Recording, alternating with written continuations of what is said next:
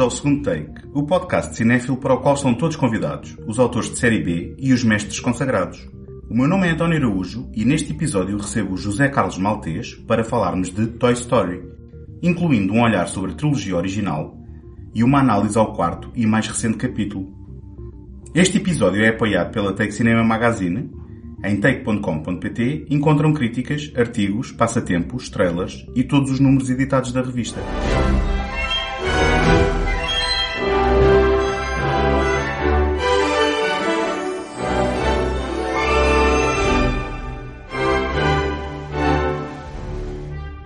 Conversa sobre Toy Story em 2019 tem de começar inevitavelmente por questionar as motivações do quarto capítulo que agora se estreia.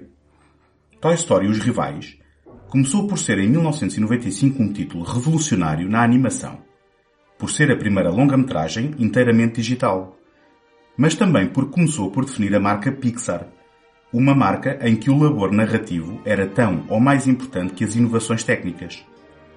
Temas como identidade, aceitação, tolerância, compaixão e autoestima abrilhantavam um universo fantástico em que o conflito entre dois brinquedos que batalhavam pela aceitação de Andy, a criança com quem brincavam, refletia também um confronto entre o antiquado e a novidade, o velho e o novo.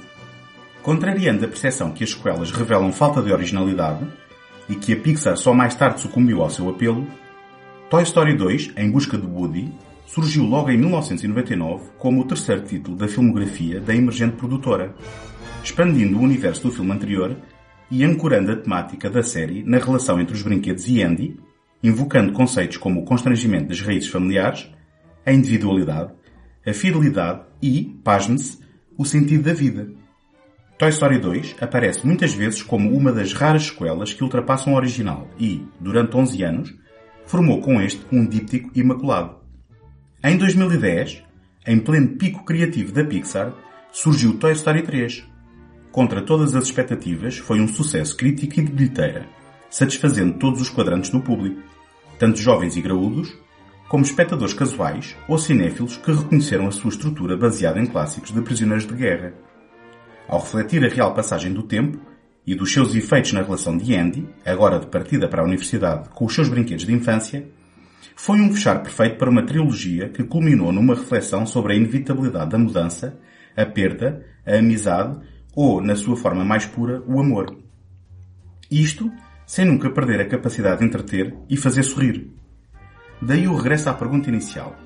Qual o propósito, nove anos depois, de uma conclusão gloriosa deste quarto capítulo? Ou será que essa pergunta não é sequer relevante? Para discutir estas questões e as suas respostas, bem como analisar o capítulo mais recente, Toy Story 4, tenho comigo José Carlos Maltês, autor do blog A Janela Encantada, editor adjunto da Take Cinema Magazine e conhecido todos vós do Universo Paralelos, mensalmente aqui no segundo take. Olá José, bem-vindo de volta. Olá António. Antes de falarmos do, do, dos filmes propriamente ditos, conta-me lá um bocadinho, ao jeito de universos paralelos, qual é a tua relação com o universo do Toy Story? A minha relação com o universo do Toy Story. Ora bem, uh, sim, vê se não fazemos disto um universo paralelos. e eu hoje, hoje, para tentar não fazer disto um universo paralelos, preparei-me o menos possível. Exato, não trouxeste notas. Não trouxe notas. E não, há, não vai haver rigor. Tentei, tentei esquecer os filmes, que era para não haver rigor. Pronto, para marcarmos aqui uma diferença. Ora, o Toy Story, o primeiro filme, foi, foi um filme que eu fui ver ao cinema quando ele estreou em Portugal uh, e, e, acho que como quase toda a gente que foi ver ao cinema aquele filme, levava uma enorme expectativa porque nós todos estávamos uh, uh, cientes de que algo, que se, de que se estava a fazer história. Ainda não conhecíamos bem aquele animal que era a Pixar, estava, estava a estrear estas longas metragens. Uh, sabíamos que a Disney estava num, numa fase de renascimento, com, com grandes sucessos recentes, como já não tinha há décadas, e hum, havia um, uma muito maior atenção ao novo cinema de animação.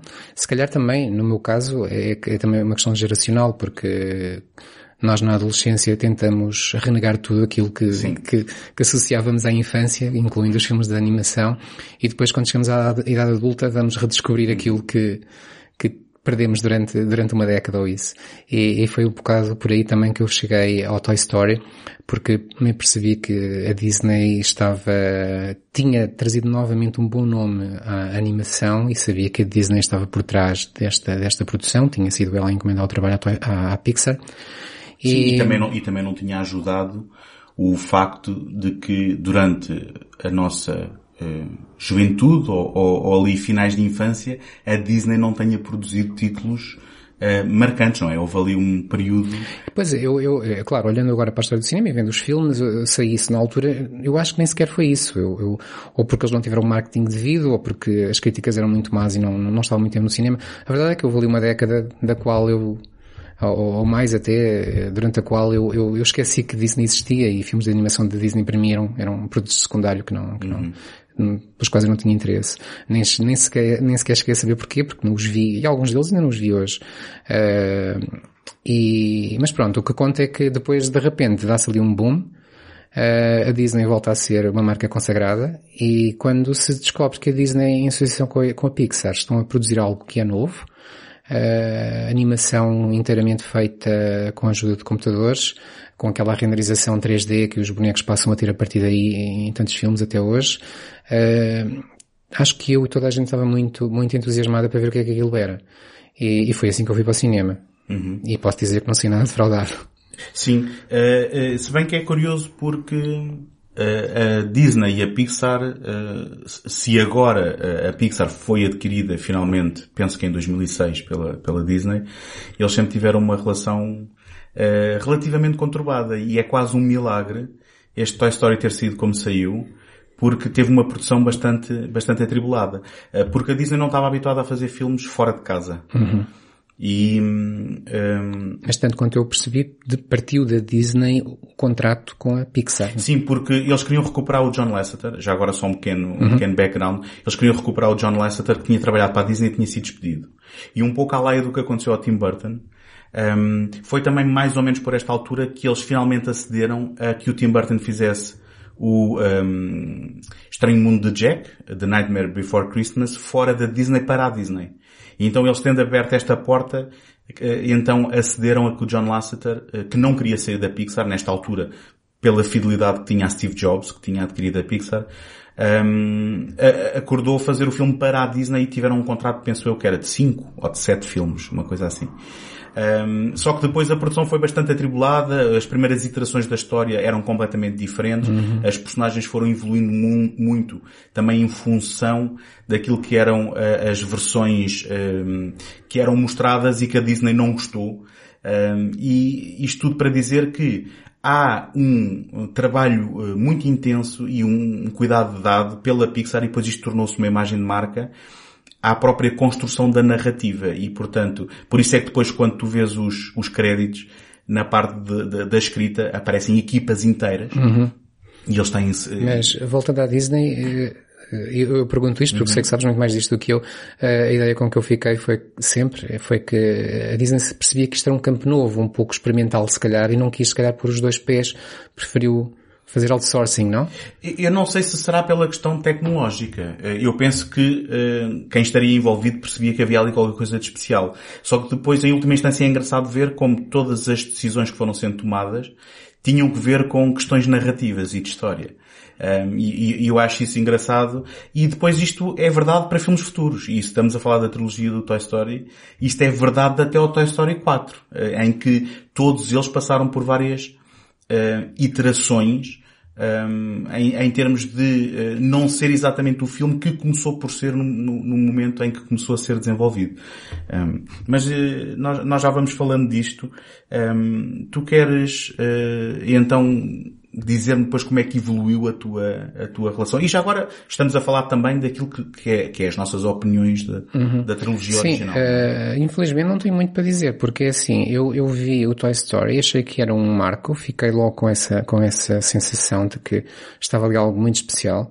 Depois começámos a ser inundados por, por filmes de animação, fosse animação tradicional, que eh, entretanto os grandes estúdios começaram a, a desistir dela, fosse depois a animação computadorizada e hum, tornei-me cliente habitual, vi imensas coisas uh, e curiosamente, não vi o Toy Story 2.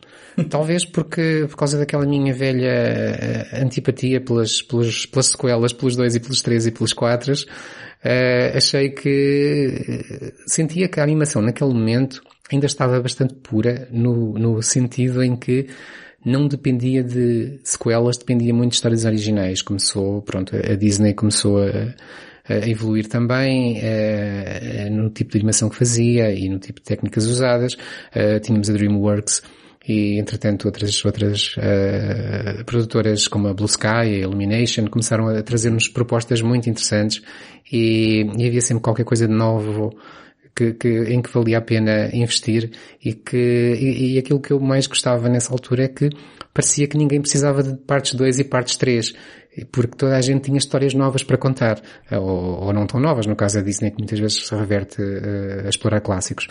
Mas, de qualquer maneira, em termos de cinema, em termos de cinema de animação, parecia-me tudo muito novo. Eu ficava muito contente com isso. Quando eu comecei a ver o primeiro dois e o primeiro três, torci o nariz e acho que houve ali um bocadinho de antipatia da minha parte. Mas ficaste a perder nestes casos. Eu sei, eu sei. Principalmente quando o Toy Story 3 saiu e toda a gente que eu conhecia e que eu não conhecia dizia que estava ali um dos melhores filmes do século.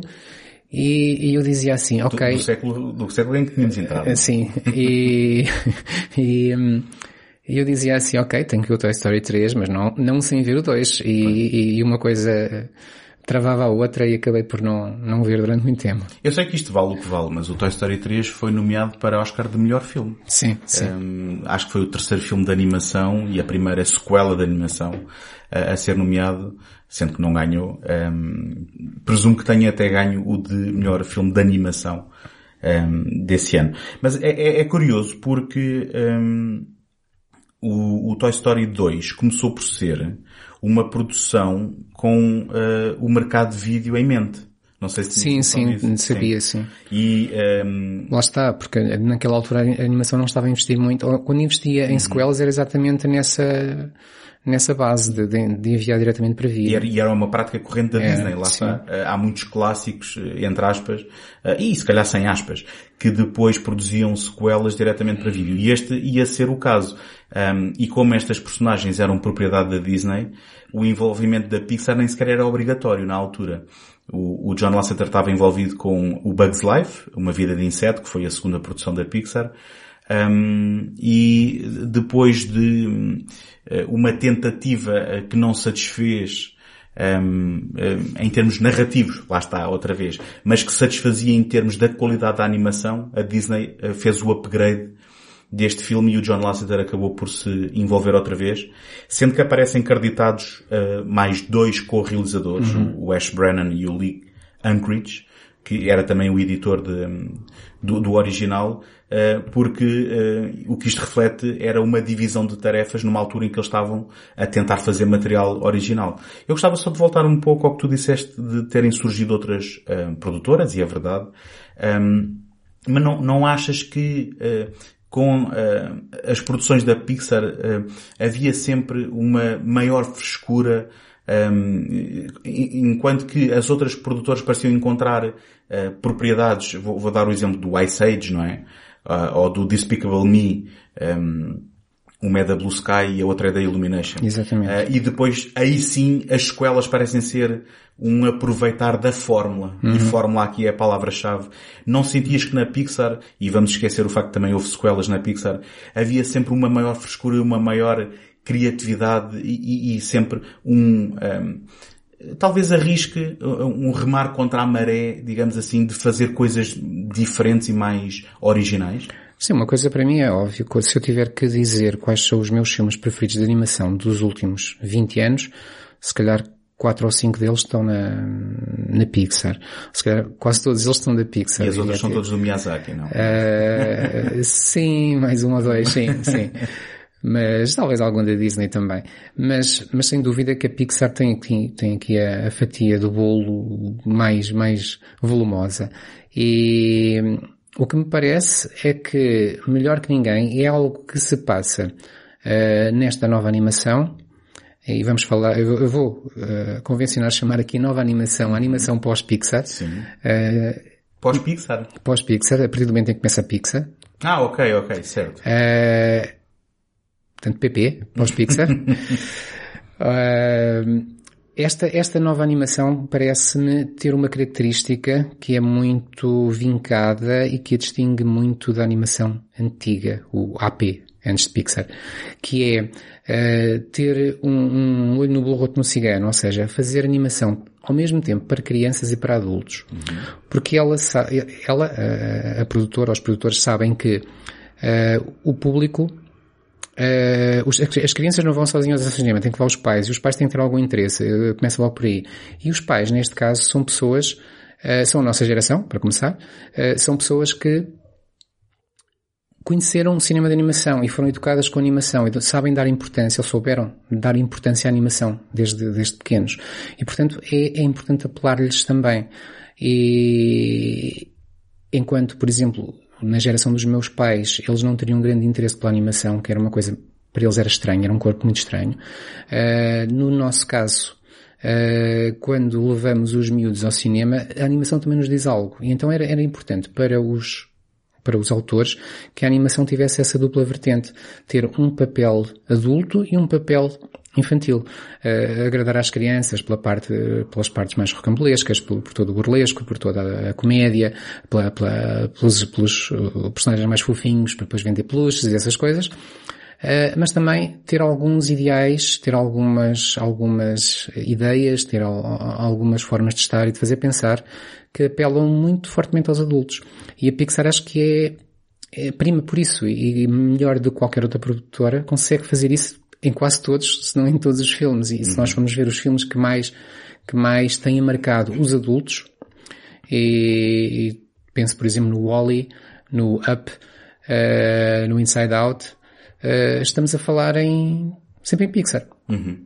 E, e, isso também vai ser verdade aqui, e, e falando do Toy Story 2 uh, uh, e ultrapassando a barreira ou a resistência às sequelas, de um filme em que, sanado o conflito do primeiro, não é? Porque o primeiro assentava em, em primeira instância no conflito entre dois bonecos que no fim do filme uh, resolvem o seu conflito. Um, o conflito que é apresentado nesta sequela é um conflito tanto interno como externo, não é? Porque tem a ver com uh, as questões da tua identidade, do uhum. teu propósito e uh, nesse aspecto, além de ser uma aventura, como tu dizes, em que os miúdos podem torcer pela, pelo, pelo sucesso do salvamento do Woody, do que é que vai acontecer, o, os adultos estão a apanhar aqui nuances que, que, enfim, obviamente não serão compreendidas pelos miúdos e que enriquecem muito um, ehm, esta história. Ou seja, há uma progressão dos temas e um enriquecimento dos temas do primeiro e não só um recauchutar daquilo que tinha vindo, vindo atrás, não sei se... Sim, sim, sem dúvida, sem dúvida. Embora eh, o salto não seja tão grande como se calhar o salto para o terceiro, uhum. em que aí há realmente uma, uma, uma evolução também dos temas, eh, exatamente explorando essa vertente e que, e que no fundo funciona até como, como um pouco uma mudança de perspectiva. Uh, adiantando se calhar já, eu diria que nos dois primeiros filmes nós temos muito a perspectiva dos bonecos e até meio do segundo também e a partir de certa altura começamos a ter pela primeira vez, quase, ou, ou mesmo pela primeira vez nos, nestes três filmes, a perspectiva dos humanos como é que eles olham para os bonecos, que uhum. de repente dá-se uma inversão de, de, de, perspectiva que enriquece imenso a história e se calhar ninguém estava à espera e toda a gente foi apanhada muito desprevenida com isso. Uh, sim, no, no, tu queres dizer no consolidar daquilo que era o, o arco da, da, trilogia original, vamos chamar assim. Uhum. Eu chamo-lhe trilogia, trilogia original, sendo que agora não há nenhuma que, que, faça desta original, mas não tenho outra melhor forma de chamar-lhe. Um, o arco da trilogia que era a, a, própria âncora do Andy, não é? Da relação dos brinquedos com o Andy. Sim, sim, sim. Não só naquilo que era o sentido de fidelidade deles, mas também daquilo que eles proporcionavam. Sim, um... e nós temos no primeiro filme, no segundo filme e no terceiro filme, até meio, como eu dizia, ou até mais de meio até, uh, temos isso muito pela boca do Woody. Ele acaba por ser uma espécie de, de de aquele que nos, que nos traz uh, o que é que os humanos poderão sentir. Uhum. Uh, porque nós temos os bonecos no seu mundo de bonecos a serem bonecos e a gostarem de brincar e de serem brincados, usando o verbo desta forma. Uhum. Uh, e temos ao mesmo tempo sempre o Woody a lembrar-nos, atenção, nós somos bonecos do Andy, ele, ele não se contam pelos dedos, porque são muitas as vezes em que ele mostra a sola da bota para toda a gente ver que está lá escrito Andy, seja em que circunstância for, ele gosta muito de o fazer. Uh, até ao momento em que a sola da bota é restaurada e a palavra desaparece e ele fica muito triste e tem que voltar a fazer aparecer. Uh, e é ele que nos traz sempre essa perspectiva ou melhor, que nos dá a entender o que poderá ser a perspectiva dos humanos, a importância que os bonecos têm para os humanos, como é que os humanos veem, ou as crianças neste caso, veem os bonecos, sempre pela boca do Woody. Ele não se cansa, aliás, uh, até poderei dizer que ele é um bocado chato às vezes, uh, não se cansa de dizer e de tentar fazer os outros perceberem, atenção, nós estamos aqui para o Andy, atenção, nós somos importantes para o Andy, atenção, as crianças e os bonecos não se crescem da mesma forma é, é sempre pelo, pela boca dele. Até aquela sequência final do Toy Story 3, os últimos 15 minutos ou isso, uh, em que nós não precisamos já do Andy para isso e temos finalmente os humanos a conversarem entre si e a mostrarem-nos isso mesmo e, e, o impacto acaba por ser ainda, uhum. ainda maior. O, o, Woody não é tão chato como seria a sua primeira iteração. Não sei se sabes, mas a primeira iteração do Woody, ele era um sarcástico que era uh, horrível para toda a gente à sua volta. Uh, e, e, uma das grandes mudanças que houve na tal evolução narrativa foi terem que suavizá-lo. Um, e, e é engraçado porque revisitando o primeiro, ainda assim, ehm, ele sendo o líder carismático daquele gangue, quando chega ao Buzz, os sentimentos dele não são bonitos, não é? Sim, é, sim, claro, claro. E, e, ainda é, penso eu, uma herança dessa, dessa primeira iteração. Eu só gostava de voltar ligeiramente ao Toy Story 2 para apontar também uma coisa que eu acho que é inevitável, que é aquele um, confronto interno, eterno, não interno, mas eterno, entre os brinquedos serem feitos para crianças brincarem ou para serem colecionados. Uhum. Não é? Que também é um conflito muito grande entre o universo dos adultos e, e, e das crianças. Um, e, e, é introduzida uma cena que é uma das minhas cenas favoritas de todos os filmes do Toy Story. Não sei porque sempre gostei e depois eh, vai dar uh, continuidade numa, numa curta-metragem que tem muito pouco a ver, mas é uma personagem que é o Jerry, que é o velhote que vai restaurar Sim. o Woody. Eu sempre achei, apesar de ser um momento em que o nosso herói está a ser, digamos, um, está-se, está-se um, a destruir o espírito do boneco uh, para o pôr em exposição, mas a cena em termos do, do processo e do, do quão meticuloso é aquele processo sempre, sempre me, me agradou muito com ele a escolher as várias lentes, uh, com ele a ter aqueles armáriozinhos, onde se vêem no meio das suas ferramentas umas peças de xadrez que dão origem depois a uma curta que é hilariante da Pixar, que é uh, esse velhote num, num banco de jardim, a jogar xadrez com ele próprio em que numa montagem quase à Golem, eh, ele vai alternando com um, ehm, ele um, ehm, a entusiasmar-se e a ter quase um ataque cardíaco com a emoção de estar a ganhar xadrez a ele próprio.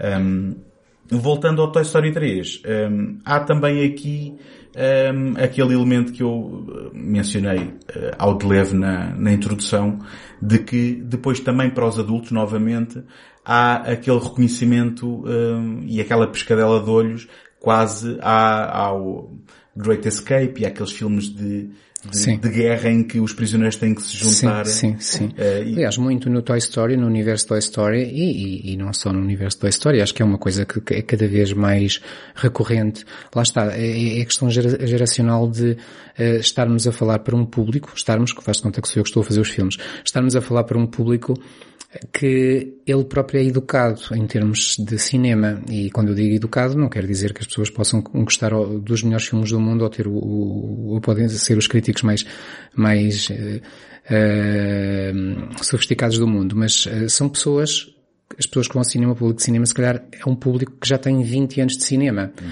e que conhece muitos filmes para os quais é fácil fazer referências. Uh, isso é, é, é, algo que também é corrente no cinema atual e se calhar há 20 ou 30 anos não, é, não seria possível fazer isso porque as pessoas não tinham a mesma possibilidade de conhecer tantos filmes quanto conhecem hoje. Uh, isso vê-se no Toy Story. Uh, todas as referências são fáceis de, de, de atribuir e hum, até nas próprias vozes, o facto dos atores que emprestam as vozes serem aqueles, etc. Um, e, e, pronto, há sempre esta, para mim, nos filmes, nestes, nestes quatro filmes, não são só os três, os quatro filmes, há sempre esta, esta dupla vertente. Temos o lado dedicado às crianças, que é o lado da aventura, o lado da própria interpretação dos bonecos, que é uma coisa que eu gosto muito nestes filmes, é o facto de todos eles serem muito carismáticos, temos bonecos muito diferentes uns dos outros, desde um cão que é, que é uma mola até, até os, os potato heads, que são batatas uhum. com, de que saltam os narizes. Tudo baseado em uh, brinquedos reais, tanto, brinquedos reais, quanto entendo. Até ao cowboy, passando ao, ao, ao Buzz Lightyear. Bom, já agora, tirando o Woody e o Buzz, na verdade, penso que essas são criações. São, são originais, tudo, claro. Tudo Sim, mas o Woody representa um cowboy, não há criança numa, nenhuma que não tenha brincado certo. com um cowboy, seja de pano, ou seja de plástico, uhum. de PVC, seja o que for. E, e mas isso empresta aos, aos personagens, aos bonecos, um carisma muito curioso. É que todos eles, mesmo, e nós vimos o, quarto filme recentemente, e penso que sentiste o mesmo, mesmo nos personagens novos, que nós não conhecíamos, com os quais não tínhamos muita afinidade, bastavam duas ou três frases para nós termos um personagem completo, já muito bem construído na nossa mente, Sim. com um carisma muito próprio, do qual esperaríamos determinadas reações e determinadas réplicas que saberíamos logo que eram dele e não do outro, porque uhum. o carisma está todo lá. Isto é na parte que, que diz respeito ao, ao, lá, ao agradar ao público infantil e depois toda a aventura, todo, todo o burlesco, tudo, toda a comédia. Quanto ao público adulto, e tentando sistematizar aqui em poucas palavras, no primeiro filme temos o conflito entre o boneco tradicional e no, os novos bonecos, as novas tecnologias, uhum. coisa que no, no, nos anos 90 era, estava muito em, em voga, se fosse hoje se calhar far-se-ia com a, com a, com a, com a realidade virtual, com os telemóveis, com os jogos de computador. Uh, na altura fez com um boneco tecnológico que punha em causa os valores tradicionais, uh, punha em causa as brincadeiras antigas. E o sistema instalado, não é? E, e o sistema. E sim, o sistema no, no, no, que diz respeito aos próprios bonecos, à maneira como eles viam, uh, o seu contexto. Eh, no segundo filme temos outra, outra, outro tema para adultos, como, como disseste, que é o facto de termos aqui duas perspectivas sobre como encarar os bonecos, a perspectiva infantil que é brincar com eles até os destruir completamente, não por mal, mas porque é para isso que eles servem, e a, e a perspectiva uh, adulta que é, não, não, isto são, são bonecos vintage, têm valor, uhum. devem estar num museu, numa coleção, certo. eu pago por eles e quando eu comprar, quero no melhor estado possível para depois pôr numa redoma, numa prateleira para não apanhar pó, que é exatamente o, a perspectiva oposta do brincar com eles. E, e, e esta, esta dicotomia que dá aqui quase um, sentido, um jogo de sentido da vida aos próprios bonecos, para que é que eles servem, para qual é o objetivo deles, uhum. é muito curiosa. E depois no terceiro filme temos finalmente o, o, o papel do boneco no crescimento, na afirmação do, do, do, ser humano enquanto criança que se está a formar e que se está, está a aprender o que é que é o mundo à sua volta. E quando na parte final temos o Andy a entregar os bonecos a outra rapariga, uma miúda mais nova, e dizer, este, eles tratam-os bem porque eles são parte da minha vida, aquilo toca-nos a todos, não é? Uhum. Porque todos passamos por isso, todos tivemos bonecos e todos deixamos, tivemos que os deixar, ou esquecemos que os deixámos e de repente lembramos onde é que eles estão. Se calhar muita gente já vai ver o filme e ia pensar, e os meus estão onde? Vou já buscá-los quando chegar a casa.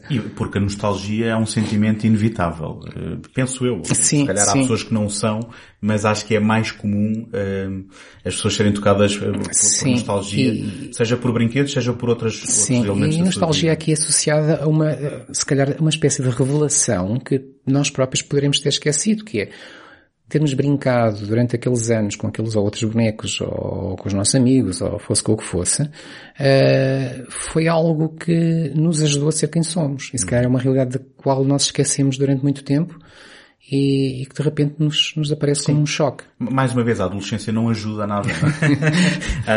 a adolescência que uma vez foi comparada, já, já não sei por quem, não, não posso tomar crédito por isto, mas é como aquelas missões à Lua, em que o módulo lunar entrava no lado escuro da Lua e as comunicações perdiam-se e a gente só tinha que rezar que ela aparecesse do outro lado. mas olha, é, eu queria só referenciar aqui antes de avançarmos novamente a questão do milagre que são estes filmes, porque mesmo o Toy Story 3 não era líquido que fosse o filme que nós conhecemos.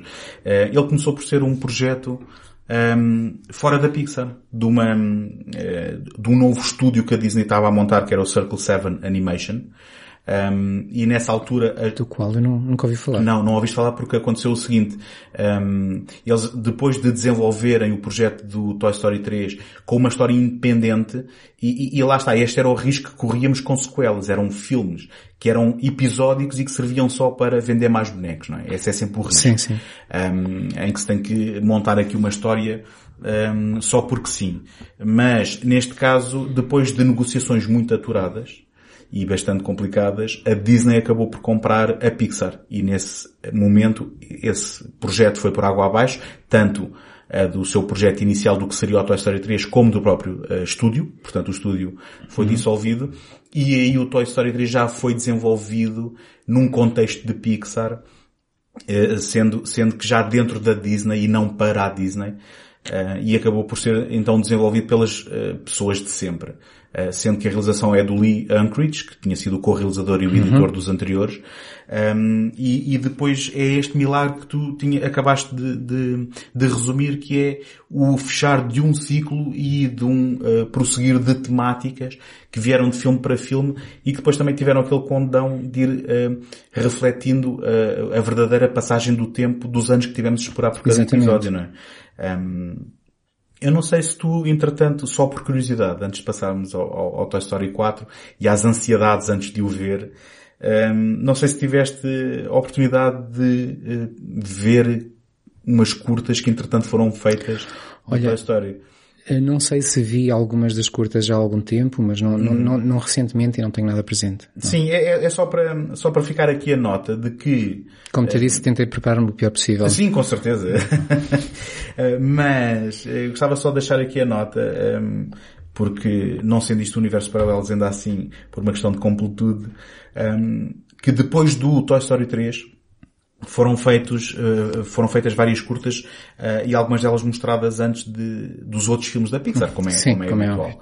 É um, portanto, em apresentação ao Cars 2 foi uh, mostrado um, uma curta chamada Hawaiian Vacation, em que a Barbie e o Ken querem ir para o Havaí com a Bonnie só que a Bonnie deixa-os cá e então todos os amigos uh, fazem uma recriação do Havaí no quarto uh, para eles, porque o Ken quer digamos, a pedir a, Barbie em casamento. Um, há também uh, um, uma curta chamada Small Fry, que foi mostrada antes do filme dos Marretas, também produzido pela Disney, em que o Buzz é esquecido uh, numa, num restaurante, numa de fast food, e depois tem que encontrar o seu caminho para casa. Uh, há uma também muito engraçada que foi mostrada antes da, acho que foi o relançamento do À Procura de Nemo em 3D, eh, que se chama Partysaurus Rex, em que uh, o Rex, um, ehm, que é considerado por todos os amigos habituais uh, um estraga-festas, acaba por descobrir bonecos na banheira que não conseguem chegar à água para se divertirem, então ele acaba por ser o herói da festa porque lhes abre a água e aquilo dá, dá em confusão. Um, ehm, depois também houve dois especiais de TV que é uh, o um, Toy Story of Terror, uma, uma mini história de terror que se transforma também numa, numa, numa história de salvamento em que um, a Jessie tem que superar o seu medo de estar fechada, enclausurada, por causa de todo o historial dela. Uh, e o Toy Story That Time Forgot, que um, é uma aventura com uh, um, um, dos novos brinquedos, ou melhor, um dos brinquedos que nós conhecemos no Toy Story 3, que era um, um dinossauro da Bonnie, que uhum. se envolve com uns, uns, dinossauros de combate que não percebem ser brinquedos também e que têm toda uma, uma sociedade uh, tirânica. Um, isto, também, estes apontamentos acabam por ser curiosos porque um, eu ouvi dizer que o Toy Story 4, que nós já vimos, estava pejado de referências a todos os outros filmes da Pixar. Eu não estive assim tão atento para conseguir uh, ver isso, mas aqui só um pequeno spoiler. Um, o Combat Carl, que é uma personagem que aparece no Toy Story of Terror, um, e um, há um dinossauro de combate aparecem no Toy Story 4, uh, em pequenos momentos e um, achei curioso porque como tinha revisto há tão pouco tempo, de repente uh, reconheci-os. Agora, antes de avançarmos propriamente dito para o Toy Story 4, um, qual é o teu sentimento, uh, se é que consegues reproduzir o sentimento que tinhas antes de o ver, em termos de, com tudo aquilo que foi um, um arco redondo e, e, nós gostamos tanto de coisinhas redondas e uma trilogia parece uma coisa que quando é bem encerrada, e no caso do Toy Story há quem diga que é das melhores trilogias em termos de consistência da história do cinema, isto se calhar é hipérbole, mas tinhas algum tipo de ansiedade para que o, o que é que o Toy Story 4 ia fazer e de que forma é que poderia estragar ou estavas perfeitamente confiante? Penso não, eh, prefiro não pensar nas formas em que se pode estragar porque elas são tantas e geralmente uh, tão fáceis de atingir. Uhum. Uh, mas por acaso desta vez até tinha uma certa expectativa, embora eu tente evitar isso uh, em geral. Uh, mas aqui tinha uma certa expectativa porque com o Toy Story 3 eu apercebi-me de uma coisa, toda a gente se apercebeu dessa coisa obviamente, tu já mencionaste que foi o facto de se ter sabido aproveitar o crescimento do próprio público de Toy Story para se criar uma, uma, uma, uma história dedicada a esse, a esse crescimento, a, essa evolução. Portanto, eu agora não tenho os anos presentes, mas passam nove anos acho, entre o, o, o 2 e o 3 eh, sim, o, portanto, o 2 é produzido muito rapidamente, até porque foi aquela questão do direto para vídeo, eh, e portanto, entre o 1 e o 2 só passaram 4 anos, o 2 é de 99, e depois passam-se 11 anos para o Toy Story ah, É 11, sim. 9 eh, são agora para 9 o 4. Agora, sim. Exato, 11 anos. Portanto, nesses 11 anos, os autores terão, terão pensado, então vamos fazer com que tenha acontecido também uma passagem de 11 anos no próprio universo. Portanto, o Andy já tem 17 anos e há todas essas passagens de testemunho de que já aqui falámos. Isso isso é curioso porque, porque reflete, de certo modo, também a, evolução de grande parte do público, que se calhar era, eram crianças quando viram os primeiros dois Toy Stories e quando chegaram ao terceiro já estavam a entrar na, na idade adulta. E isso fez-me pensar que existem alguns filmes ou algumas trilogias, por exemplo, a famosíssima trilogia dos Before, eh, que, que faz muito apelo disso, que é tentar, tentar que o tempo real coincida com o tempo narrativo uhum. e, portanto, colocar os personagens na distância temporal a que os filmes estão uns dos outros. E com isso, ver, conseguir tocar também a evolução do que será Uh, entre aspas, porque nunca ninguém sabe o que é, mas do que será o seu público. Uh, o público que teria 20 anos num filme tem 30 anos no seguinte e 40 no outro. Uh, e portanto vai ver esses filmes de modo diferente e os filmes refletem isso. E eu pensei, pronto, quis acreditar que acontecesse um pouco isso com o Toy Story, porque agora tinham passados mais de 9 anos, o Andy, ou, ou quem quer que brincasse com os, com os bonecos na altura do terceiro filme, Uh, teria mais 9 anos, obviamente. No caso do Andy já teria 26, se não, não estou em erro. E, e, os seus desafios já seriam outros, já poderia estar uh, com uma relação amorosa, poderia ter filhos ou não, poderia estar a casar, poderia estar a, a viver o fosse o que fosse. E que isso, de certo modo, uh, nos trouxesse uma perspectiva uh, diferente sobre os bonecos ou, ou, o que é que o que é que eles importam na vida de uma pessoa com essa idade, seja nem que seja pelo facto do colecionismo, se ele abriu uma loja de, uhum. de colecionismo ou, ou, fosse o que fosse, ou, ou tivesse a mostrar os bonecos aos filhos e a relembrar-se deles porque os filhos também gostavam de brincar, fosse o que fosse. Tentei sempre imaginar que o filme refletisse essa passagem do tempo e não sei se posso dizer sim ou não, aqui como spoiler. Já, já, já falamos, então, já falamos. Eu, eu, estava, eu estava um bocado apreensivo, especialmente do, do ponto de vista temático, não é? Porque um, eu, ao contrário de ti, sentia que o ciclo com o Andy já tinha fechado. Um, eu por acaso uh, comprei um Buzz já depois de ter visto o filme, mas se eu tivesse comprado antes, tinha reparado que uh, na sola do sapato do Buzz está escrito Bonnie e não Andy, portanto um... Acho que no próprio filme, no Toy, Story, no Toy Story 3, aparece isso a dada altura. Certo, portanto, uh, isto para dizer que fazia-me sentido que houvesse uma continuidade do ponto de vista uhum. da relação com a Bonnie, no, no limite. Um, agora, eu eh, estava, e se calhar mais curioso do que apreensivo em termos de muito bem, uh, nós tivemos uh, uma evolução de temas, todos os três filmes são diferentes, mas acabam por um, estar encerrados, digamos assim, num universo e, e, e, dar uma conclusão àquilo que foi a evolução dos três filmes. Agora estamos a viver uma outra aventura. Então penso que a maior apreensão seria que fosse talvez episódico e mais inconsequente. Sim. Um... Porque aqui havia sempre duas, uh, a partir havia sempre dois caminhos possíveis. Um era este que eu estava a dizer, tentar continuar uma evolução no, aproveitando a tal passagem do tempo uhum. e o que é que poderia ter acontecido tantos anos depois.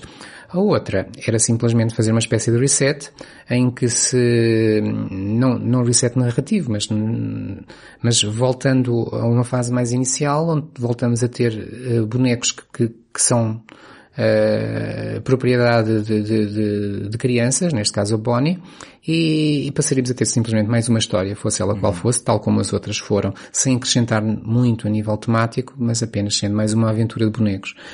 Uh, fiquei sempre uh, ciente de que uma das duas, um dos dois caminhos seria seguido, uh, embora eu preferisse o primeiro. Mas pronto, não, eles não, eu não fui consultado quando se escreveu o argumento.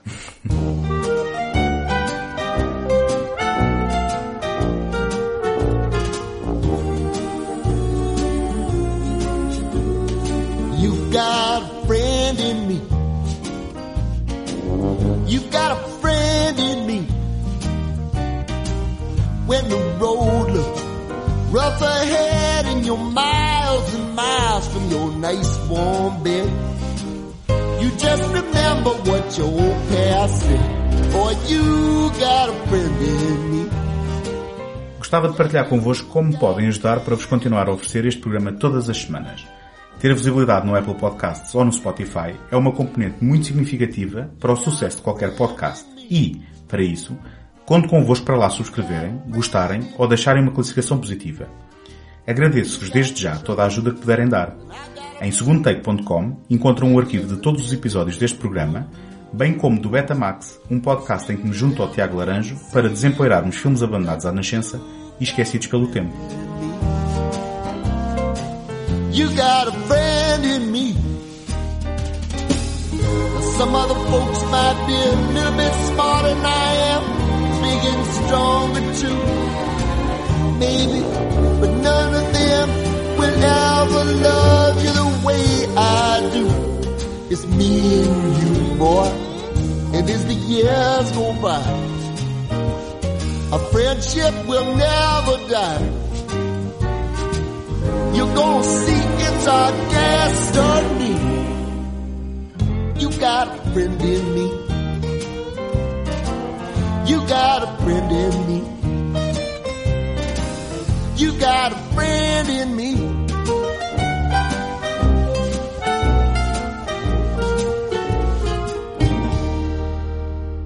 Everyone, Bonnie made a friend in class. oh, she's already making friends. No, no, she literally made a new friend. I want you to meet Forky. Uh, hi. Hello. Hi. Ah! He's a spork. Yes, yeah, I know. Forky is the most important toy to Bonnie right now. We all have to make sure nothing happens to him. Woody, we have a situation. I am not a toy. I was made for soup, salad, maybe chili, and then the trash. Freedom! Buzz, we've got to get Forky. Affirmative. Why am I alive? You're Bonnie's toy. You are going to help create happy memories that will last for the rest of her life. Yeah. Oh. Então vamos uh, descobrir como é que é o Toy Story 4. Tu, uh, sendo que não te preparaste, achas que consegues fazer uma pequena sinopse um, ehm, do que acontece? E já agora, antes de começarmos, uh, e antes de nos esquecer, mencionar só de que vamos tentar falar sem spoilers, para quem possa não ter visto o filme. O filme está a estrear esta semana. Um, vamos tentar ter uma conversa genérica daquilo que é, um, no limite, revelado no trailer e a nossa opinião de uma forma uh, mais genérica e, e, sem revelar muito e depois vamos marcar a partir do momento em que vamos falar abertamente de todas as incidências do filme para que um, ehm, as pessoas mais curiosas ou que já tenham visto o filme possam depois também saber o que acontece. Só para te dar o enquadramento, no trailer mostra o Forky, uh, mostra uma viagem de caravana, mostra o regresso da Bo Peep, Uh, na, na realidade o trailer mostra o filme todo. Como é quase habitual nos trailers mostra, hoje em dia. Mostra a Gabby Gabby mais os seus bonecos de ventrílocos. Um, ehm, mostra uh, o conflito uh, entre a questão de ter um dono, um miúdo a quem servimos, ou ser livre e andar pelo parque. Um, ehm, mostra a Bonnie a chorar, uh, portanto, estressada com alguma coisa. E mostra as novas personagens, os peluches de, de feira, que são já agora interpretados pelo Keegan Michael Key e Jordan Peele, uma dupla cómica um, que, que, cá nunca teve grande sucesso, mas hoje em dia toda a gente sabe quem é o Jordan Peele por causa dos seus filmes do Get Out e do... E, um, e agora esqueci-me completamente do, do, nome do mais recente, do Us, do Nós, uh, e o Duke Kaboom, que é o Keanu Reeves também em alta depois do, do John Wick 3. Portanto, isto é o que é mostrado no trailer. Um, Queres-me fazer o, o, favor de fazer Portanto, uma pequena Tu, tu atiraste umas peças para a frente e agora qual puzzle vou tentar pô-las por ordem, não é? Está eh, uh, bem, eu faço uma pequena sinopse, pelo menos uh, dar a premissa e depois uhum. uh, mais à frente falaremos das consequências. portanto, o filme, agora respondendo àquela pergunta que eu fiz atrás, o filme usa o, a hipótese 2 daquelas duas que eu dei. estamos no imediatamente após o Toy Story 3, como se tivessem passado apenas meia dúzia de dias. os bonecos continuam a ser propriedade da Bonnie que vai encetar uma nova aventura que é uma, aliás, uma dupla aventura, uma pequena pré-aventura que é a entrada na escola, uh, com tudo o que isso pode ter traumático para uma criança que está habituada a estar em casa com um mundo muito próprio, muito rico como ela tem dentro da cabeça, com, com o, o teatro que, que cria com aquela bonecada toda. Uh, e, e, depois a segunda aventura que é uma viagem de férias de caravana com os pais.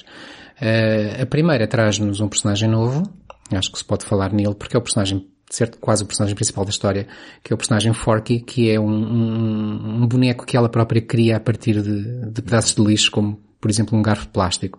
Eu discordo que seja o personagem principal, mas uh, já discutimos De certo isso. modo, uh, sim, sim, é, é, temos aqui é, mais o, é mais o, o leitmotiv da, da, da história, Exato, é? é, é, por aí que eu queria, que eu queria Uh, é onde eu queria chegar. Uh, acaba por ser ele que impulsiona toda, toda, todos os acontecimentos uhum. e portanto é o centro da, da, Uh, basta dizer, como há pouco eu dizia que o, que o Woody às vezes é um bocadinho chato e aqui volta a ser ainda mais chato que nos outros filmes. Eu quando digo chato, uh, convém, convém esclarecer. Uh, o Woody é um personagem muito bom, mas é aquele amigo que nós, todos nós temos, ou é bom que tenhamos, quem não tiver não sabe o que está a perder, aquele amigo que tem quase sempre razão, consegue ver as coisas antes de tempo, diz-nos, faz as coisas todas certinhas e nós sabemos que ele tem razão, gostamos dele, mas às vezes dizemos, é pá, cala-te, já chega, hoje não te quero ouvir. É, é, é sobreprotetor, pode ser uh, demais, não é? É, é. E, e, e, vai ser ele, vai ser o, o, tal Forky que vai motivar todas as ações do Woody, que, que, acaba por ser sempre o motor da história. Todas as decisões do Woody são o motor da história, mas o, o, o Woody, neste caso, as suas decisões prendem-se geralmente com o Forky. E, portanto, esta é a primeira sequência em que a, a Bonnie tem que ir para a escola e traz lá um novo amiguinho. Uh, e depois temos a segunda sequência que é a tal viagem, onde o Forky uh, faz tudo para boicotar a viagem porque ele quer sair dali, porque ele não sabe muito bem quem é. Que, que é uma angústia existencial, Exatamente. não é? Porque, e ele, ao contrário dos outros, não foi feito para ser para um ser brinquedo. brinquedo. Ele, ele, ele é lixo. nasceu do lixo e, e, a única coisa que ele conhece é lixo. Uh, o, o, que se torna muito cómico em determinados momentos. E, e, e, o Woody, com o seu instinto protetor, unificador da bonecada e protetor da própria Bonnie, uh, acaba por se meter numa série de sarilhos para tentar resgatar certo. o Forky e depois isso vai levá-los a dois cenários principais, que é a tal feira, parque de atrações, onde, onde se vai recuperar uh, a boneca que penso que só esteve no primeiro filme, não é? E depois no segundo uh, no, no, segundo aparece também, só não aparece no terceiro depois. A Bebop. Uh, Bopip. Bopip, pois. nome, nome muito fácil. Que, que, é um candeeiro na prática, é uma, é uma porcelana. Ou, sim, um, um candeeiro de porcelana em que ela é uma pastora. Uma pastora. Com, com três com, ovelhinhas. Com as ovelhas que também aparecem. E, e o outro, e, e, além disso na feira vamos encontrar então os, os bonecos de peluche que são, que são aqueles prémios de, de, de, de de perícia de uhum. acertarem alvos todas as feiras têm. Que neste caso foi impressão minha ou eles estão presos pelas mãos? Eles... São os dois presos, exatamente. exatamente. É, eles não, é? se, não, se, largam um ao outro o, o filme todo. Uh, e, e depois temos o segundo cenário, que é uma loja de antiguidades, mais uma vez volta o tema da, da do, do, dos bonecos como coleção ou como algo a preservar uhum. do, de uma maneira que não vale pelo, pelo seu valor emocional, sentimental de brinquedo, mas sim de valor de coleção, ou valor uhum. monetário até. Uh, onde temos novos personagens, como a, a A Gabby Gabby. A Gabby Gabby e, e os seus, os seus minions. O seu exército. O seu exército de bonecos ventrílocos que são bonecos que o, o mundo do terror tem explorado Certo. como, como vilões e que aqui têm também sem esse papel. esforço. Sim. e que aqui têm esse papel muito bem.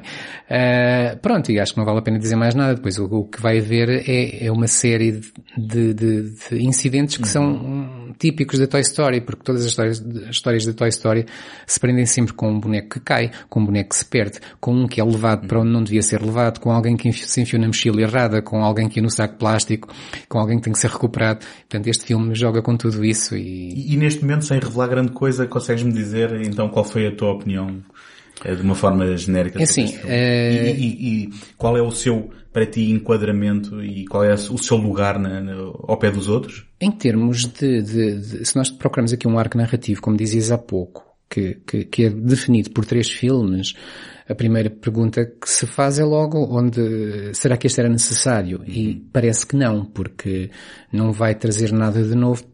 Um pouquinho na ponta final nós vamos perceber, e isto aqui é, seria spoiler mesmo, eh, na ponta final vamos perceber que há algo que, há mais um ciclo que se fecha. Ou assim parece, pelo menos. Eh, nunca se sabe o que Sim, é que eh, o marketing da Pixar e da Disney vão, vão, vão definir para o, para o Toy Story 5 e se calhar faz tábua, tábua rasa deste, mas eh, isso agora não interessa. Aqui há um fecho, de, um fecho assumido de mais um ciclo na parte final. Mas tirando isso, que, que até nem se consegue perceber durante o filme, só se calhar somos surpreendidos na parte final. Sem dúvida. Eh, tirando isso, parece que é mais, apenas mais uma aventura, algo que podia ter estado dentro de, de um dos filmes anteriores, se, se eles tivessem duração para tanto. Eh, e, e- e em termos de- desse tal arco narrativo bem definido de três filmes, que, que foram no fundo a viagem do Andy, que, que embora seja personagem secundário nos filmes, mas, mas é, é personagem presente. Eh, aqui nós não temos muito disso, porque mesmo do ponto de vista da Bonnie não aprendemos muito mais, a não ser a tal ida à escola que acho que está, está, está muito bem conseguida, mas depois o filme acaba por não passar muito por ela, e tal como os outros também não passam muito pelo Andy. Eh, é apenas aventuras de bonecos. Quanto ao filme em si, esquecendo agora os outros três e pensando nele, acho que tem um humor incrível, mais uma vez vive muito de personagens muito bem conseguidas, tanto as antigas como as novas. Eh, e, e nós ao fim de vermos um personagem durante 10 segundos, nós somos capazes de nos divertirmos com aquilo que ele diz ou faz, como se já o conhecêssemos e já esperássemos aquilo há 10 anos. E acho que isso é, é é, é genial e é algo que, que- que está muito bem conseguido e, para mim acaba por ser o fundamental do filme, todo o sentido da aventura muito bem conseguido e, e o carisma dos personagens. Bem, eu penso que não vamos ter eh, uma conversa muito interessante porque eu concordo eh, basicamente contigo e faço minhas as tuas palavras. Ahm, eu penso que durante muito tempo este filme parece uma aventura inconsequente e ahm, à parte daquilo que nós estamos eh, eh, habituados ahm, e, e só no fim é que percebemos eh, o, o que é que eles querem fazer e onde é que nos levaram. Um, e eh, nesse aspecto, eh, se calhar começando pelas queixas e depois vou então às partes boas. Um, eu só gostaria que houvesse, se calhar, eh, um maior envolvimento daquilo que são as personagens tradicionais. Porque há, há um certo arredar de, de personagens que Sim, nós já sim, conhecemos sim, sim. para dar protagonismo a personagens Alguns novas. quase desaparecem, claro. E eh, nesse aspecto, sem estragar muito, hum, a própria relação que está no centro de todo o universo do Toy Story, que é do Buzz com o Woody, é, acaba por ficar aqui um bocadinho colocada de lado. E na verdade, o Woody é eh, a personagem central deste filme. Eh, penso que é verdade que ele sempre foi, eh, digamos, hum, a âncora dos outros, eh, mas aqui se calhar mais do que em todos os outros é um filme sobre o Woody mais do que sobre hum, tudo o resto à sua volta. Nesse aspecto, até percebermos onde é que os autores nos estavam a levar, e já agora aproveito este momento para fazer referência de que isto é uma primeira realização, é um, é um estreante da Pixar na realização, o Josh Cooley, que eu penso que já tinha estado envolvido eh, no argumento, não sei se do Inside Out, se não me engano, estou a falar de cabeça, eh, mas que, portanto, na prática é uma estreia, e é uma estreia confiante, porque o filme, ehm, eh, depois é, é um filme muito confiante em termos como tu dizes, da caracterização das personagens e de, até da emoção e do humor. É um filme tão cativante, ou quase tão cativante como qualquer um dos outros que veio antes. Um, ainda assim, acho a narrativa relativamente circular um, e, e, e a momentos senti um, um bocadinho as costuras da narrativa para fazer com que uh, quando as personagens parecem já estar livres de uma situação, irem se meter outra vez na boca do lobo. Sim, sim, sim. sim. Nota-se um bocadinho muito, mecânica. Muito episódica, não Sim, é? exatamente. É a necessidade de ir construindo episódios, aqueles episódios que vão durante 5 minutos e que têm uma resolução, mas depois levam apenas a outro parecido. Uhum. Parecido não em termos estéticos ou em termos de, de, de, de acontecimentos, parecido apenas em termos de, de, do significado, que é alguém Certo. que se põe em apuros e precisa da ajuda de alguém que entretanto já tinha ido embora porque não percebeu que o anterior estava em apuros e depois tem que se refazer mais um grupo de dois ou três. Eh, Aquilo é, este é um filme de equipas em que a todos os momentos há dois que se juntam para salvar o terceiro, depois aqueles três ficam em perigo e vem um quarto salvá-los a eles e depois aqueles quatro vão salvar um quinto e acaba por ser eh, um repetir de episódios. Já agora, um, só um repara aquilo que tu disseste. Estavas a dizer que o que o, para ti este é o filme que é mais centrado no Woody, onde o Woody tem um papel quase de, de personagem único. Eh, eu penso que o Toy Story 2 também é um filme que é muito centrado no Woody, porque é um filme em que ele põe em causa eh, o seu papel no grupo e decide, a dada altura, que eh, o melhor para ele é ir com os, com os parceiros de, de, de produtora, os outros cowboys, Sim, é para, para o, o Japão, para o tal, para o tal, para o tal museu de bonecos, e ele tenta pôr, ou pensa pôr um ponto final em tudo, e portanto está-se a questionar o seu papel e aquilo que quer. Nessa altura o filme centra-se muito no Woody. E se formos a ver bem, o 3 também o isola do resto do grupo Embora, para depois o voltar sim, a, a, embora a juntar, no não é? 3 o objetivo seja sempre reunir o grupo, salvar o grupo. Pronto, ele como protagonista, e, eh, sem dúvida, ele ele tem um papel central e um papel único nestes filmes todos. Agora, no, no, no, no primeiro, é, o filme é sobre a relação dele com, com o Buzz e, e como é que eles eh, gerem isso no, no seio da, da, da bonecada. O terceiro é o tentar reunir, salvar a bonecada toda e fugir de onde não, não devem estar e, dar-lhes novo, novo sentido porque eles pensam que são lixo, que, que, que vão ser tirados para o lixo e ele sabe que não e tenta explicar-lhes isso. O, o, o dois isola-o nesse sentido, em que ele põe a hipótese de um destino que não inclui os outros. Sim. E o filme passa um pouco por aí. E no 4,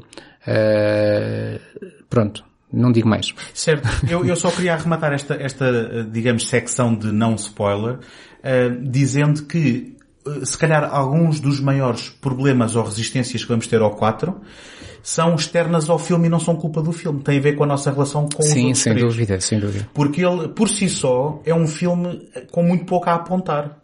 É um filme que diverte, é um filme que emociona, se bem que a mim também um bocadinho eh, na fasquia abaixo em relação ao 3, por exemplo, que é o filme mais emocional ehm, para mim da- da- dos quatro. Sim, e, e tocando nessa parte da emoção que já falaremos a seguir se calhar com mais detalhe, eu penso que emociona, mas de uma maneira mais, mais eh, óbvia, de Certo. uma maneira fácil. Certo? Quando tu percebes onde vão, ehm, eh, consegues de certa forma, lá está, vou voltar a usar a expressão ver as costuras com Sim, mais e facilidade. eu digo óbvio porque aquele tipo de emoção ou aquele tipo de situações que tendem a emocionar são aquelas que nós vemos em todos os filmes, não trazem nada de novo. Certo.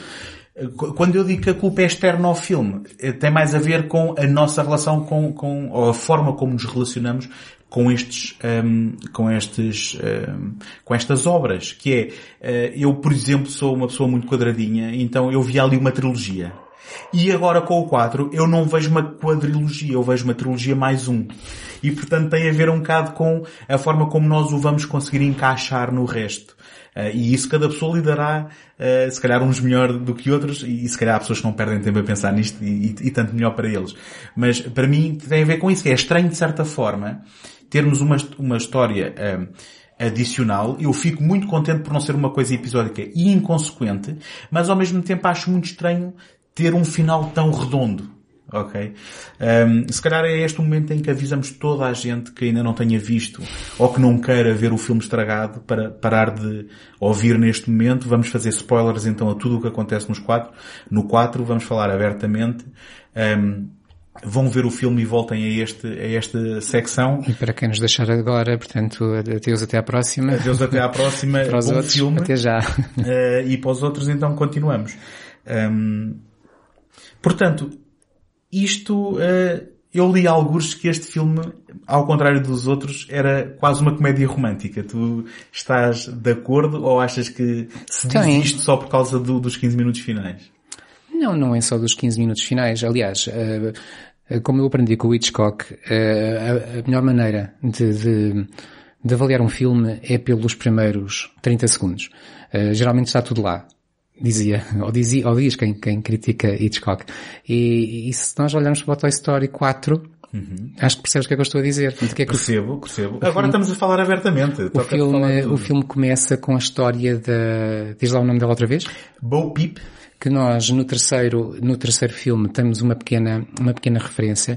Alguém diz, logo no início do filme, o, o Woody diz, continuamos todos juntos, temos aguentado este tempo todo, e depois diz assim, bom, perdemos alguns pelo caminho, e vemos uma fotografia, uma imagem dela, e nós sabemos que ela não está, e não vai estar presente no filme.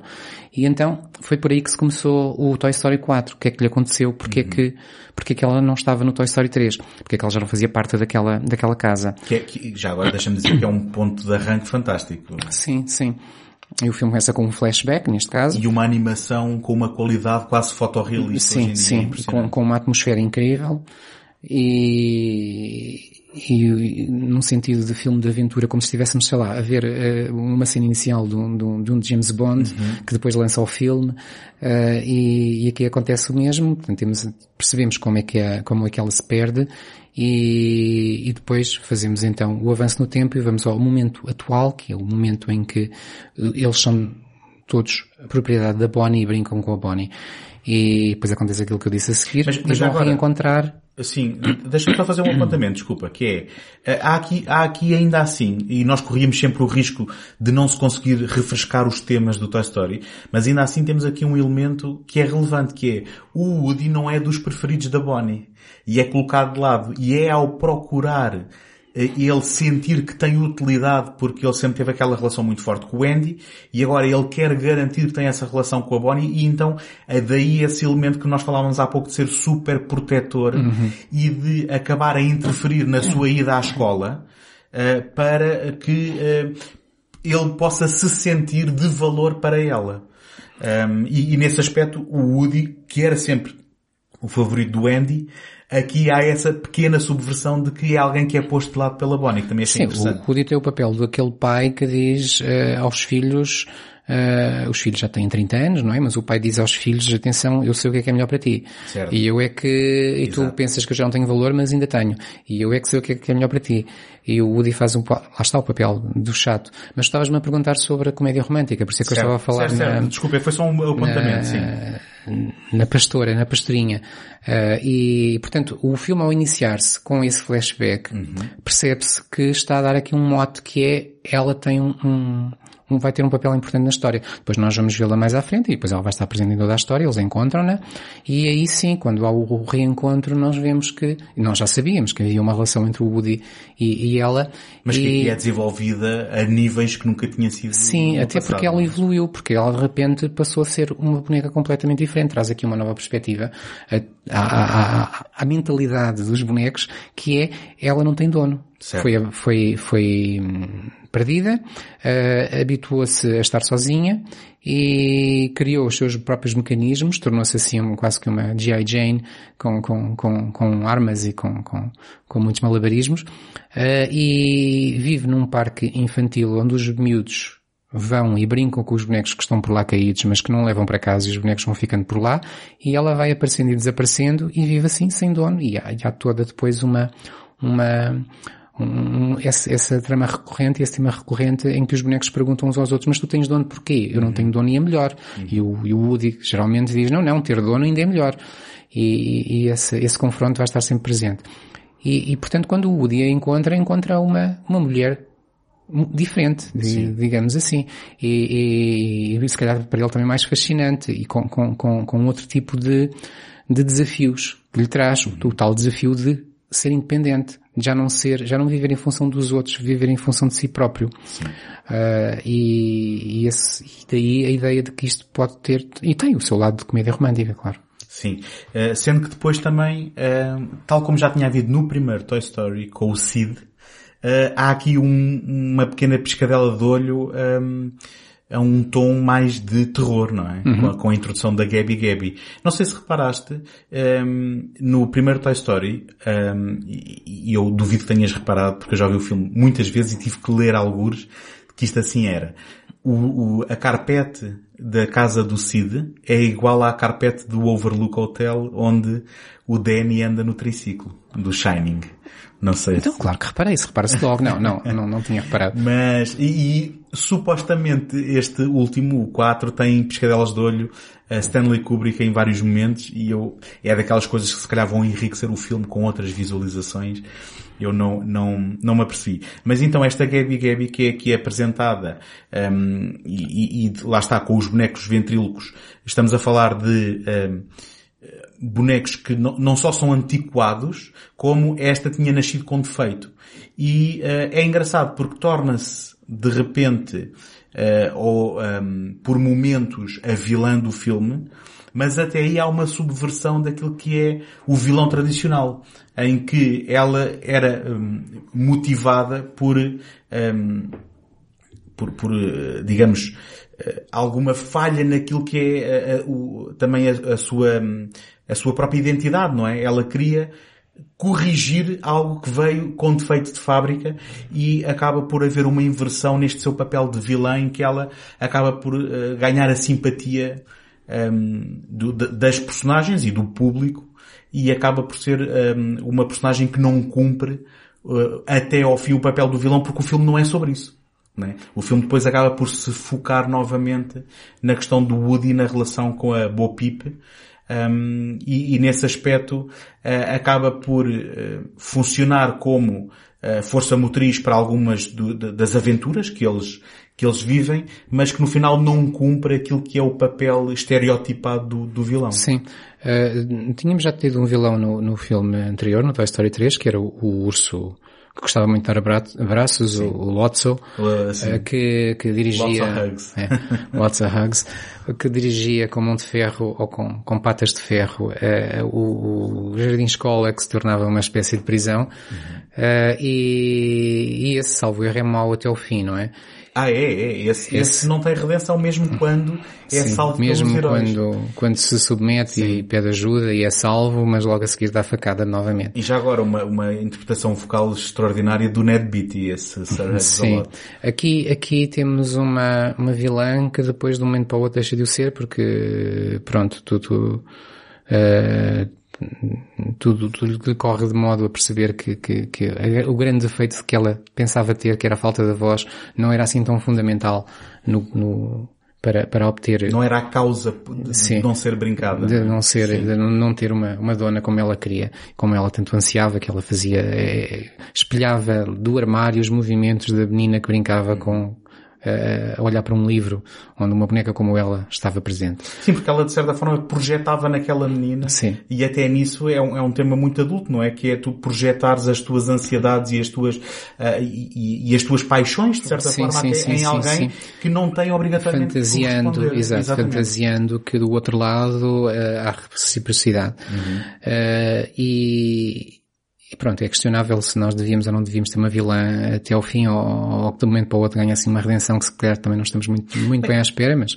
Pode não ser da melhor forma, mas pelo menos subverte aquilo que seria sim. o espectável, digo eu. Ah, sim, e...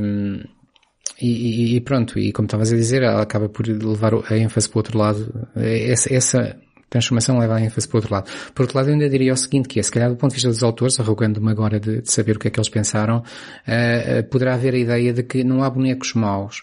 Uh, existem humanos bons e humanos maus, mas os bonecos não teriam razão para ser maus. São apenas bonecos e são projeções nossas e são aquilo que nós desenhamos neles. E portanto, é, é, umas circunstâncias fizeram com que ela tivesse aqueles, aquele lado egoísta, mas resolvidas essas circunstâncias veio ao de cima aquilo que ela era, que era uma boneca para, de que as meninas deveriam gostar porque era muito, muito fofinha, muito querida. Eu acho que é mais, não concordando inteiramente contigo, eu acho que tem mais a ver com o facto de que, e se quiseres fazer o paralelismo também com as pessoas, com uh, o facto de que todos os vilões pensam que são heróis da sua história, só que há quem seja, há quem tenha o potencial de redenção e há quem esteja irremediavelmente digamos... Sim, se só vamos a discutir aqui o que é que é o bem e o mal, não vale, não vale a pena, não é? Mas eu estava a pensar mais numa coisa, de uma forma pensei, mais simplista. Eu pensei ir por aí e ficámos a falar durante dois dias. Eu estava a pensar de uma forma mais simplista em que os bonecos não têm livre-arbítrio, são desenhados para serem assim. O Woody era assim porque lhe foi incutido, certo, seja é lá o seu como for, anseio, não é? exato, ser assim. E portanto, nesse sentido, não havia razão para aquela boneca ser uma personagem má. Uhum. Uh, circunstâncias poderiam ter ditado alguns momentos de, de, de, egoísmo, chamemos-lhe assim, mas não haveria uma razão definitiva para ela ser má e portanto ela deixa de o ser. Uhum. Uh, se calhar só da minha parte fazer uma última nota de que o humor um, digamos, está uh, bastante representado neste, nesta, neste quarto capítulo pelas personagens que nós referimos do Duke Kaboom, não é? O Keanu Reeves. Ah, desculpa, tenho que interromper já, uh, porque... Não achaste graça? Keanu Reeves gostei, e vou dizer mais, toda a gente diz o Keanu Reeves tem muito mérito no cinema uh, atual, tem personagens icónicos como o Neo do, do Matrix, o John Wick atualmente, é, é um personagem, com, é, é um ator que como mais ninguém consegue dar às cenas de ação muita verosimilhança e, e muita qualidade. Mas como ator, pronto, Sim, mas eu acho que ninguém vai discutir em relação não, a isso. Mas eu vou discutir agora. É que eu acho que vi a melhor interpretação de sempre do Keanu Reeves. o Keanu Reeves, o Duke Kaboom, é provavelmente a melhor interpretação. Mas eu acho que aí o gênio é do casting, porque um, eu já já referenciei aqui no segundo take e volto a fazê-lo, de que ninguém pode acusá-lo de ser um bom ator, mas quando Uh, se aproveitam as melhores potencialidades dele, quando ele encaixa na personagem, ele aí uh, tem muito sucesso. E eu penso que aqui é mais uma questão de alguém conseguir desenhar ou perceber que o Keanu Reeves era bom para aquele papel. E aí sim, ele é acima da média. Eu penso que, na, na, na minha humilde opinião, é isso. Ele não é versátil, quando encaixa, encaixa que nem uma luva. Portanto, o Keanu Reeves, por outras palavras, não, eu sei que não foi isso que disseste, mas faz de conta, por outras palavras, o Keanu Reeves nasceu para ser um boneco animado. um boneco animado e de movimentos até... Porque há uma coisa muito engraçada, que já acontecia... Pá, e, e, lá está. Às vezes são os detalhes que fazem, que fazem com que as, as coisas sejam realmente extraordinárias. E um, agora fazendo aqui uma comparação do Duca Boom com uma pequena cena que é quando nós conhecemos o Ken no Toy Story 3 e ele desce naquele elevador da casa, Sim. aquele movimento do elevador é um movimento um, que não é suave, que seria o resultado de uma criança dar à manivela. Sim. E aqui os próprios movimentos do boneco e a própria forma como a, a mota anda tem muito a ver com a própria, fi, a, a, própria fisicalidade daquilo que seria aquele boneco no mundo real. E eu acho isso extraordinário. E da mesma forma, Uh, uh, e então os Sim, porque, porque convém dizer, nós estamos a falar aqui de bonecos muito diferentes, desde bonecos de peluche a bonecos de pano, quase como o Woody, bonecos com par, de, completamente plastificados, ou com este, este é mais irtos, mais com peças móveis. Exatamente. E, e, tudo isso se reflete depois num tipo de animação de cada, de cada, boneco. O Ducaboom é um boneco de plástico que monta uma moto daqueles que a gente puxa e ele ganha um, um certo, uma certa uh, mola, não é? e que depois tu carregas no botão e ele sai disparado do, uhum. da sua base, uh, tentando descrevê-lo o melhor possível. No caso dos peluches, um, que eu, eu juro que não apanhei o nome, mas é tipo, é o Bunny e o, e o Ducky, e o Ducky não é? É o Bunny e o Ducky. Que basicamente são dois peluches daqueles, desculpem-me dizer, rafeiros que tu ganhas no, no, numa feira uh, se acertares no, no alvo. Um, e, e, depois, uh, portanto, com, com, esta interpretação de uh, dois bonecos de peluches queridos, mas que têm uma espécie de postura de, de quem é um tipo da rua, não é? Sim, mesmo arruaceiros. arruaceiros uh, que criam um contraste uh, muito engraçado, mas que depois são duas personagens que acabam por alinhar na, na história. Portanto, eu acho que basicamente, se me permitires resumir, e corrijo-me se estiver errado, acho que ambos gostámos muito do filme, um, e encarando de uma forma isolada, uh, o filme por si só acho que vale bastante a pena. Uh, depois vai depender de cada um e da, da relação com o resto da, da, da, da, trilogia do Toy Story, perceber como é que aquilo vai complementar ou encaixar uh, e vai depender muito disso para, para uh, balizares a tua opinião deste. Não sei se, se queres acrescentar alguma coisa. Não, acho que, acho que está tudo. Agora, a, a única pergunta que fica é quando é que vem o quinto? Pois, eu, eu vou continuar, hum, eu vou continuar a ser uh, ligeiramente cínico nestas, uh, nestas ocasiões, porque veio o 3, foi muito bom, encerrou o ciclo, não quero mais. Veio o 4, uh, não quero o 4, ok, gostei, é bom, mas eu agora não quero o 5.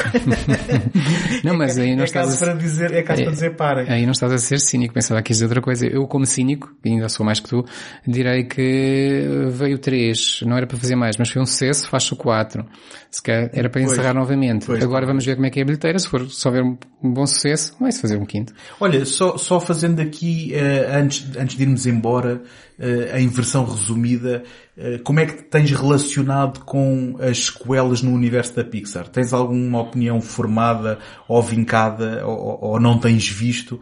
Eh, Eu penso que não tenho visto muitos. Vais ter que me relembrar. Temos os Cars, não é? temos os carros Esse- 1 a 3. Eu vi o primeiro, não vi os outros. Ok. Eu não gostei do primeiro. É, temos é um o- raro filme da Pixar que, que não me disse certo, nada. certo. Temos o Finding Dory, que é a continuação do Finding Nemo. Mais uma vez, vi o primeiro, não vi o segundo. Ok. Temos também eh, o Incredibles 1 e 2. Mais uma vez. Ok, então não tens relação Portanto, com... aliás, tenho, relação- tenho uma relação bem definida. Eu vejo o primeiro e não vejo os seguintes.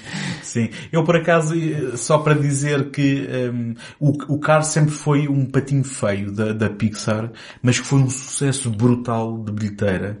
Eh, Eu, bem, não sei porque é que diz sucesso brutal, não gosto de usar esta palavra. Foi um grande sucesso de bilheteira, eh, junto dos mais pequenos. Um, e foi um filme com o qual eu ganhei afinidade por ter visto com a minha filha.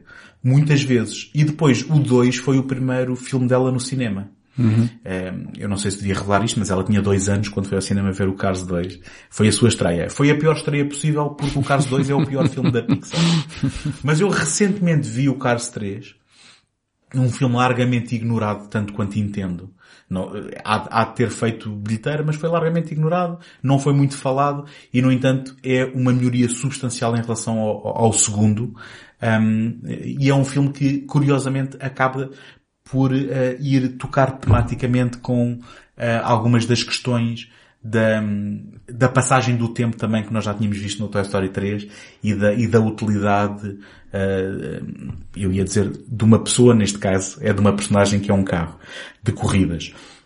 Uh, mas, uh, regra geral, eu não tenho achado as sequelas um melhoramento em relação aos originais. O Toy Story penso que é mesmo sim, um, sim, um, provavelmente. uma exceção. No, no, campo da animação, e saindo agora da Pixar, a única série que eu tenho seguido, não sei se o último, porque eles já são tantos que eu já nem sei, mas a única série que eu tenho seguido tem sido o Ice Age da, da Blue Sky, em que hum, tenho achado que os filmes uh, têm, têm, têm, continuam a ter piada.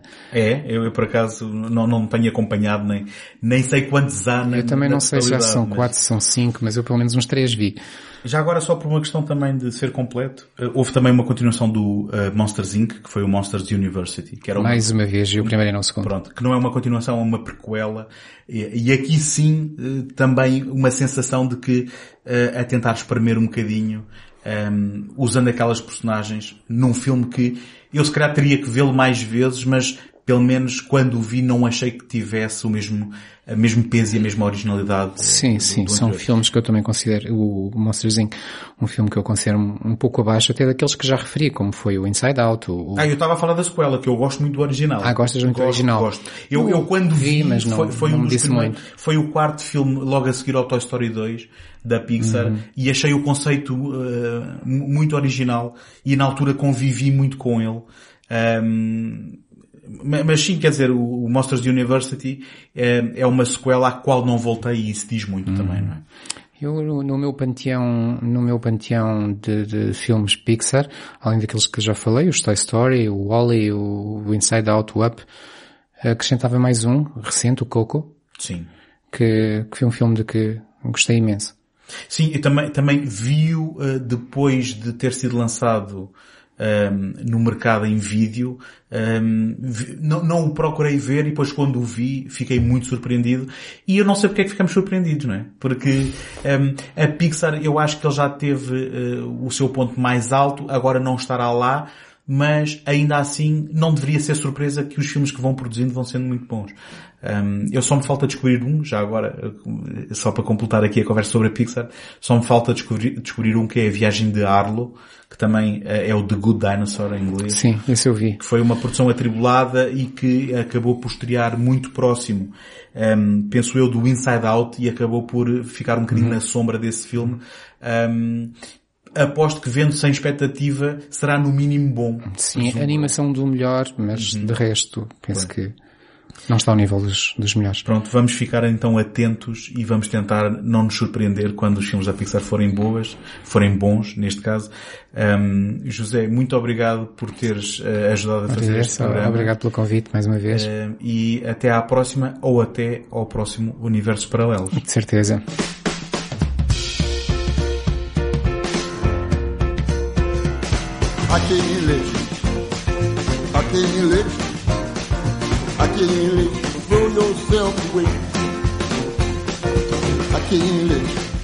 Let you. I can't let you. I can't let you throw yourself away.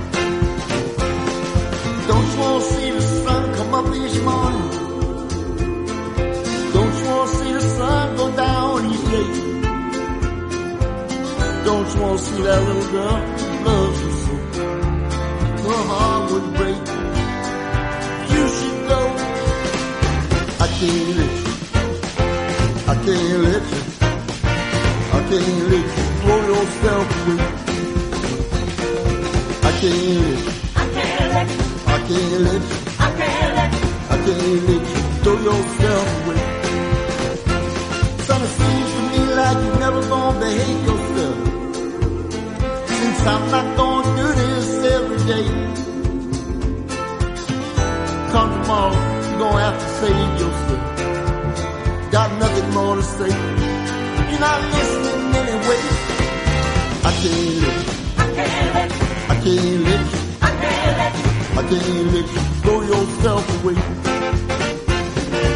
I can't let you. I can't let you. I can't let you. I can't let you. I can't let you throw yourself away.